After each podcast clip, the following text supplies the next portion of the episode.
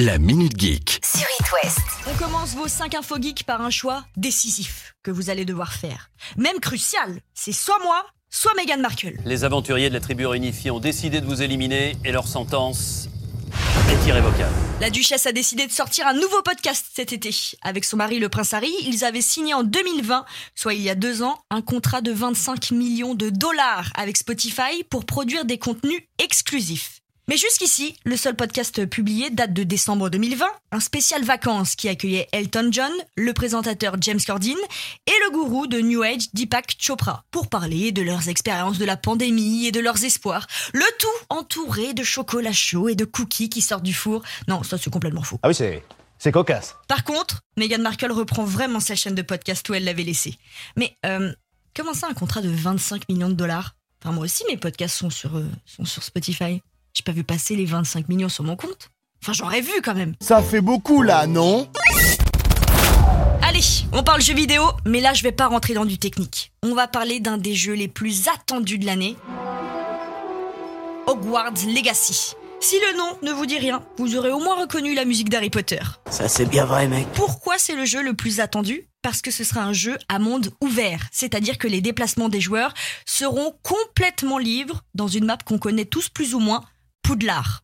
Et là où c'est encore plus fou, c'est que le scénario du jeu sera différent en fonction de la maison que vous intégrez, que ce soit Serpentard, Poufsouffle, Gryffondor ou Serre d'Aigle, et des choix que vous faites. Et en plus, vous pouvez créer votre propre personnage. Pour les plus connectés d'entre vous, vous êtes déjà au courant Pour les plus impatients d'entre vous, dommage, le jeu ne sortira qu'en fin 2022.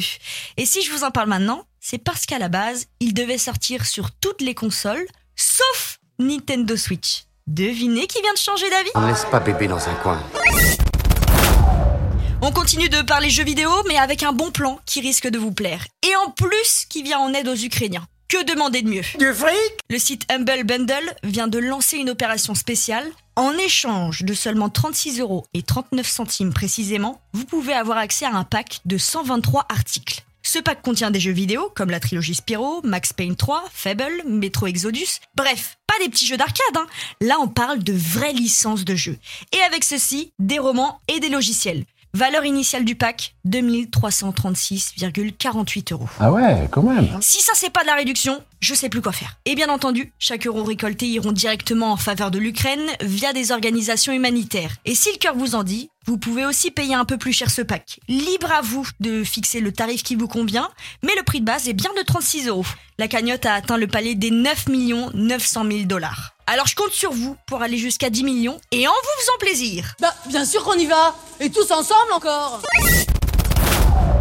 Les stories. Ce mot est arrivé dans notre quotidien depuis quelques années maintenant, et jusqu'ici, le seul réseau social à faire de la résistance aux dites stories, c'était bien TikTok. C'est cela, oui, oui. Plus pour très longtemps. TikTok étant son test de story à plus d'internautes, leur permettant de mettre encore plus de vidéos. Aucune info n'a été précisée à savoir euh, combien de personnes ont accès à ces stories, puisque la fonctionnalité est encore en état de test. À la seule différence des autres réseaux sociaux, les stories sur TikTok n'apparaissent pas directement sur le profil de celui qui les a publiées. Mais où apparaissent-elles? Grande question.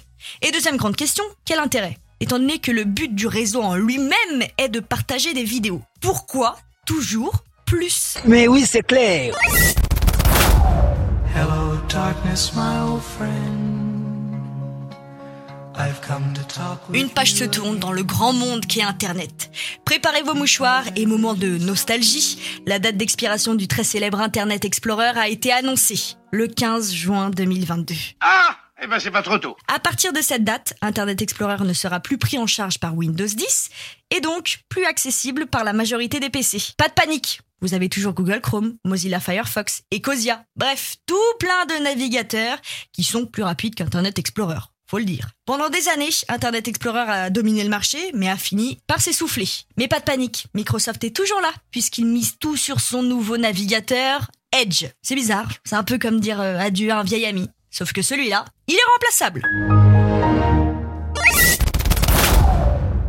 La Minute Geek À retrouver en podcast sur itwest.com et sur toutes les plateformes.